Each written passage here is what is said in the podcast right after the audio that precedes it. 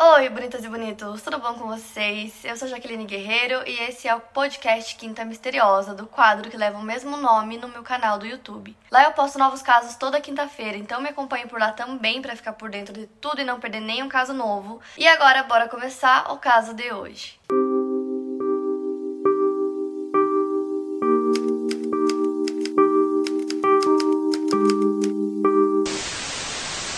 dia 3 de dezembro de 1982, diversas testemunhas relataram que viram uma mulher adulta vestida com uma camisa xadrez azul e uma calça jeans clara caminhando enquanto carregava uma criança entre meia-noite e uma hora da manhã na área da ponte Moss Point na Mississippi State Highway 63. Mais tarde, ela foi vista andando para o sentido oeste da Interestadual 40, próximo à fronteira entre os estados do Alabama e do Mississippi nos Estados Unidos e ela estava caminhando perto da saída de caminhões para pesagem. Segundo as testemunhas, a mulher parecia estar muito angustiada e junto com ela havia uma criança, como eu falei, uma menininha. Uma das pessoas que relatou ter visto essa mulher relatou para a polícia que ela estava monitorando o seu rádio na noite do dia 3 de dezembro e no rádio estava tendo muita conversa sobre essa mulher com uma criança pequena andando pela estrada e as testemunhas que viram ela estavam dizendo que ela estava recusando ajuda e caronas que foram oferecidas a ela ela. Apenas dois dias depois, no dia 5 de dezembro, um motorista de caminhão chamado Ted ligou para emergência relatando que ele estava passando pela rodovia de caminhão quando ele viu um corpo de uma mulher usando camisa xadrez azul flutuando pelo rio Escatapa. Era por volta de 7 horas da manhã e esse local onde ele relatou ter visto o corpo, ele é rodeado por rios. Então, quando ele fez essa ligação para emergência,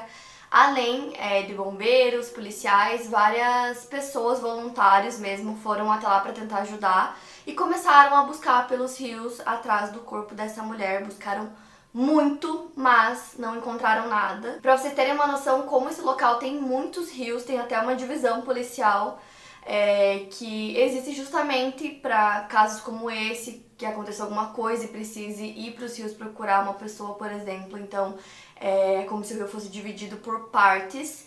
E aí eles não conseguiram encontrar o corpo dessa mulher, porém na busca eles encontraram o corpo de uma criança.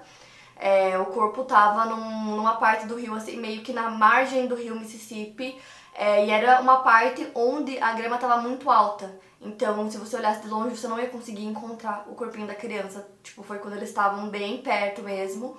E eles perceberam que era uma menininha. E ela estava parcialmente submersa, então a polícia acreditava que ela havia sido jogada da ponte, tinha uma ponte bem próxima dali, é, de onde o corpo foi encontrado. E aí os policiais começaram a pesquisar nos registros dos hospitais para ver se eles encontravam o nome dessa garotinha, a identidade dela, é, começaram a pesquisar é, fisicamente, né, pelas características dela para ver se encontravam alguma coisa, já que o corpo da mulher não foi encontrado só o da menininha. Eles não tinham ideia de quem poderia ser. Porém, eles não conseguiram encontrar nada nesse sentido, e aí muito se falava sobre a descrição daquele caminhoneiro, né, que disse ter visto um corpo de uma mulher é, flutuando no rio. Então as pessoas começaram a falar: ah, será que ele viu o corpo da menininha? Mas era impossível, a descrição que ele deu era totalmente diferente. E como eu falei pra vocês, o local onde o corpo foi encontrado, da garotinha, é, não tinha nem como ver do local onde ele disse ter visto, né? Então era muito improvável que fosse o corpo da garotinha. E aí era muito estranho que ele tivesse visto o corpo de uma mulher flutuando no rio e que esse corpo não fosse encontrado. Então a polícia mandou mergulhadores para os rios para tentar encontrar o corpo dessa mulher. Porém, o corpo da mulher não foi encontrado, mas eles encontraram o corpo de um homem afro-americano que tinha entre 18 a 22 anos de idade. E esse corpo foi encontrado cerca de 60 metros do local onde encontraram o corpo da garotinha. Então, esse homem não foi identificado. A polícia conseguiu é, estabelecer que ele foi morto a tiros e já estava na água pelo menos seis meses, então eles não conseguiram estabelecer nenhuma conexão com o caso da garotinha. Já a autópsia da garotinha determinou que ela foi encontrada cerca de 36 a 48 horas depois da sua morte, e foi determinado também que a causa da morte foi afogamento, porém eles conseguiram ver também que ela tinha sido sufocada antes da sua morte, então provavelmente ela foi sufocada antes de ser jogada ainda com vida no rio. A garotinha tinha cerca de 80 centímetros de altura e entre 9 e 11 quilos quando faleceu. Seus cabelos eram loiros enrolados que iam até a altura do ombro e os olhos eram marrons ou azuis. As características de cor de cabelo e de olhos foram estimadas pelo artista na época, quando não se tinha certeza absoluta de como ela realmente era. Quando o corpinho dela foi encontrado, usava um vestido xadrez rosa e branco da marca Cradle Togs, que era todo decorado com três flores na frente e ela também estava usando uma fralda descartável quando ela foi encontrada. Em sua boca haviam 12 dentes e ela parecia estar bem cuidada e bem nutrida. Ela também estava descalça. O corpo da garotinha foi enterrado no Jackson County Memorial Park e o seu funeral durou uma hora e foi realizado na Bethel Assembly Church antes do seu sepultamento. Um dos membros da flotilha, que é como se chama essa divisão policial que eu expliquei para vocês, que é dedicada à procura de corpos em rios, disse que quando ela foi encontrada estava muito frio e que a menininha era muito bonita, parecia um retrato. A polícia conseguiu arrecadar dinheiro para o funeral da criança e cerca de 200 membros da comunidade compareceram. Os investigadores continuaram tentando descobrir quem era aquela garotinha e o que tinha acontecido, porém não tinha praticamente nada. É, as pistas eram praticamente inexistentes do caso, então eles não conseguiam chegar em lugar nenhum na investigação. Uma das possibilidades com que eles trabalhavam nesse caso era de que aquela mulher que foi vista por muitas pessoas andando pela estrada com uma criança no colo era a mãe da garotinha e que ela teria jogado a garotinha da ponte no rio é, antes de tirar a própria vida. Porém, como eu falei pra vocês, o corpo dessa mulher não foi encontrado, então era meio que uma teoria que eles criaram. E aí o caso não andava, é, ninguém foi alegar que conhecia essa garotinha ou sei lá, algum familiar, um, o pai talvez, sei lá, qualquer pessoa que conhecesse ela, ninguém foi até a polícia para falar nada. Então eles não sabiam a identidade da garotinha, ela foi apelidada de Baby Jane e Delta Dawn, justamente porque não tinha é, identidade, porque ninguém apareceu, eles não tinham ideia de quem poderia ser.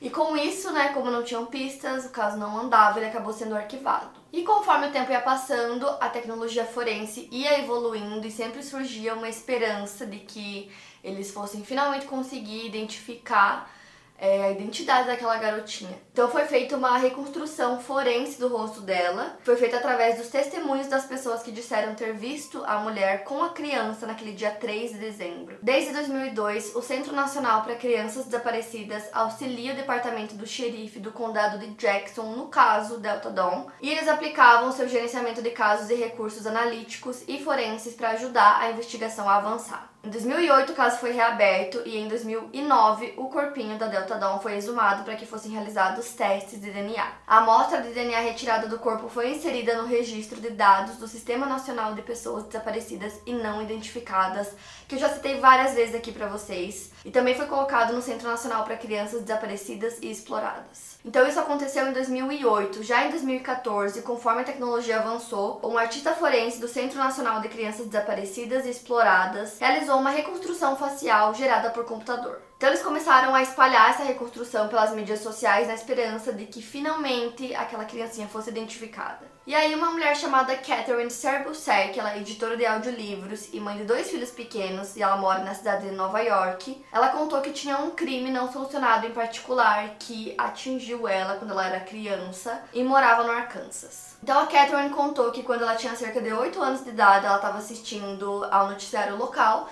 que estava passando uma reportagem sobre o caso da Delta Dawn e aí contou que tinha acontecido um crime no Mississippi, que isso ficou na cabeça dela, que ela nunca esqueceu disso.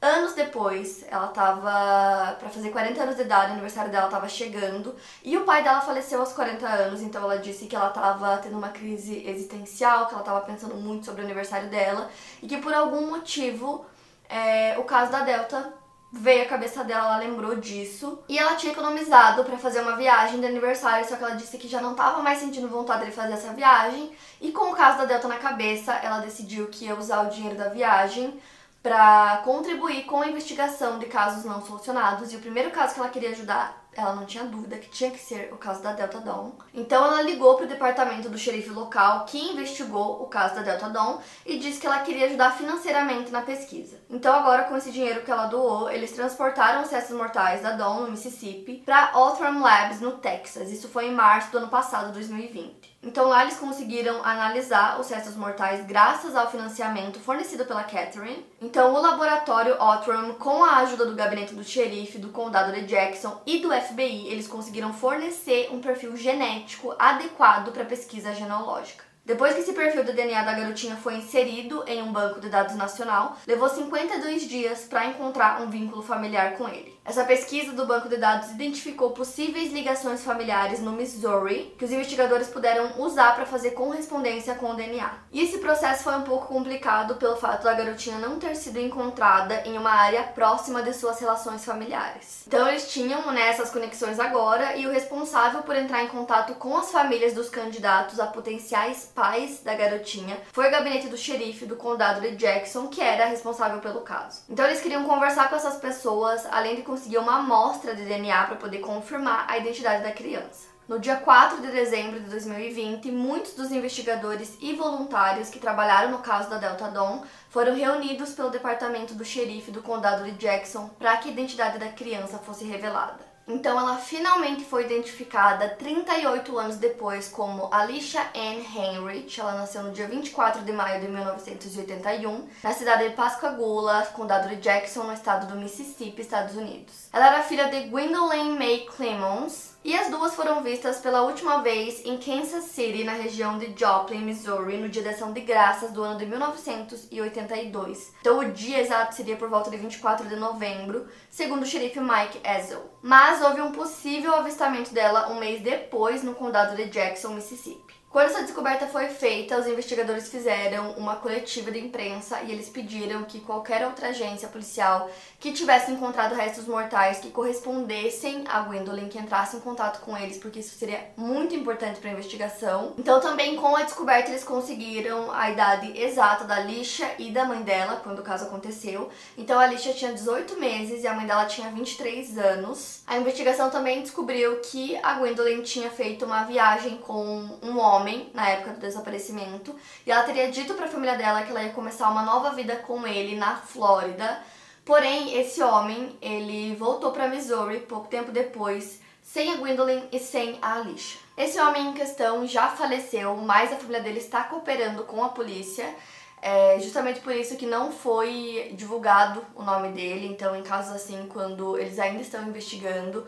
normalmente eles não divulgam justamente para não atrapalhar a investigação. E mesmo ele já tendo falecido, ele é considerado uma pessoa de interesse no caso. E todos aqueles relatos que eu contei bem no começo do vídeo para vocês, de pessoas que viram uma mulher com uma criança, é, entre o dia 3 e o dia 5, acredita-se que essa mulher era a Gwendolyn e que a criança era a Alicia. Então esse homem é considerado suspeito de ter assassinado a Alicia e a Gwendolyn. É, como muitas pessoas viram uma mulher com uma criança naquele dia, que essa mulher não queria aceitar ajuda, não queria aceitar carona, algumas pessoas começaram a teorizar que talvez essa mulher não fosse a Gwendolyn e fosse, na verdade, alguém que sequestrou a criança, estivesse fugindo com a criança, mas isso não passa de teoria. O deputado aposentado do condado de Jackson, chamado Virgil Moore, ele disse que ele sempre rezou muito para que o caso fosse solucionado e que ele rezava para que ele ainda estivesse vivo quando isso acontecesse, quando descobrissem a identidade da garotinha, e que se isso acontecesse ele ia trocar é, a lápide dela e colocar o nome, a idade, tudo certinho. Então, esse caso para mim é muito interessante porque as pessoas é, ficavam com essa história na cabeça porque a identidade dela nunca tinha sido descoberta, né, por muitos anos. Então foi um caso que, por mais que a investigação não andasse, na cidade as pessoas falavam muito sobre ele, volta e meia ele estava nas notícias, então ele nunca foi esquecido. Inclusive foi esse deputado que pagou pela lápide que foi colocada no túmulo da garotinha, isso na época que ainda não sabiam né, a identidade dela.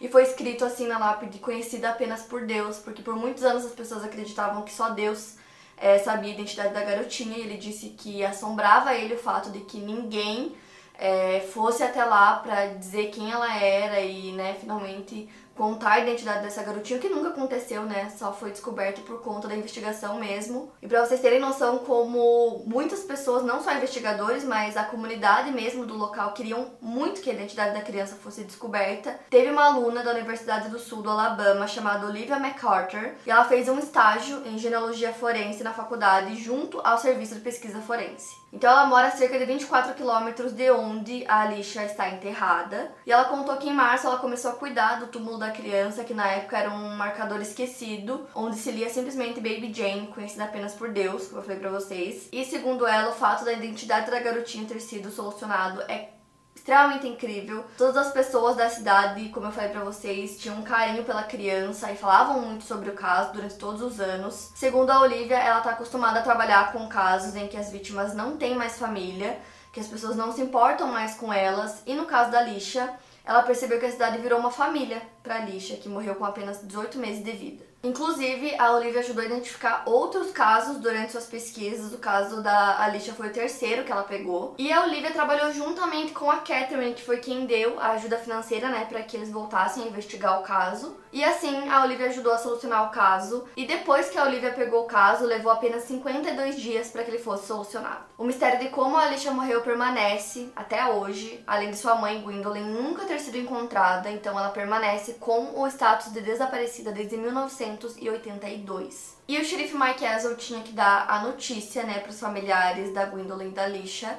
Eles acreditavam que as duas estavam vivas e bem, vivendo em algum lugar dos Estados Unidos ou até em outro país. Então ele contou que o encontro foi muito emocionante e que por mais que a notícia não fosse tão boa, né, quanto se elas estivessem vivas, que eles ficaram muito agradecidos por finalmente ter uma resposta, né, depois de tantos anos. E a Catherine ficou tão feliz em poder ajudar a solucionar um caso depois de tantos anos que ela decidiu financiar é, a investigação de outro caso que foi daquele homem que eu falei pra vocês que o corpo foi encontrado no mesmo rio próximo do corpo da lixa e ele nunca foi identificado, então agora ela está iniciando o processo para ajudar na investigação desse caso, para tentar descobrir a identidade dele. Ela disse que também planeja ajudar a solucionar um caso de uma vítima de sequestro que aconteceu em 1940, e ela explica que esses casos muito antigos, é, em que não tinham pistas suficientes, eles simplesmente é, param de investigar e o caso fica parado e para que ele volte a ser investigado precisa de ajuda financeira. E ela disse que a pesquisa que foi feita para conseguir chegar na identidade da lixa custou 2.600 dólares. O CEO do laboratório de Outram disse que eles tentam limitar as contribuições é, privadas em até 5 mil dólares. Então, assim, o valor para conseguir solucionar um caso depende de vários fatores, então nunca é exatamente o mesmo. Então a Catherine explicou que se alguém quiser financiar um projeto da mesma forma como ela fez, a pessoa deve entrar em contato diretamente com o departamento de polícia ou com o departamento do xerife que investiga o caso. E eu quis muito trazer esse caso para vocês porque eu sei o quanto vocês gostam de casos solucionados e é muito importante trazer esses casos, na minha opinião, para vocês, né, para todo mundo que me assiste e tal, entenderem o quanto casos antigos podem ser solucionados hoje com toda a tecnologia, com todos os recursos que existem. Então imagina, 38 anos depois, eles não tinham praticamente nada, nada, nada, nada do caso e conseguiram solucionar. É, o caso ainda assim tem muitas questões em aberto, embora a principal, que era a identidade da garotinha, tenha sido é, descoberta né, depois de tanto tempo, mas tem muitas dúvidas ainda, como por exemplo Será que aquela mulher era realmente a mãe da Alicia, né? Aquela mulher que foi vista? Será que realmente eram as duas? A polícia acredita que sim. É... E o corpo daquela mulher que foi visto no rio, que nunca foi encontrado? O que aconteceu com aquele corpo? É... O que aconteceu com as duas, né? O que levou é...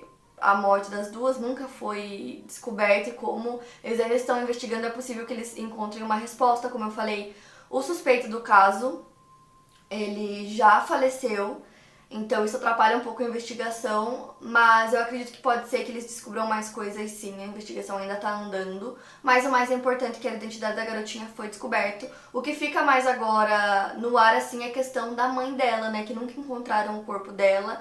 Então não se sabe se realmente aquele corpo que viram na água era o dela, o que aconteceu com esse corpo que nunca foi encontrado, o que aconteceu com ela. Enfim, ainda tem muitas questões, mas parcialmente o caso está solucionado. Para mais casos, siga o meu podcast. Lembrando que os casos novos saem primeiro lá no meu canal do YouTube. Obrigada por ouvir e até o próximo caso.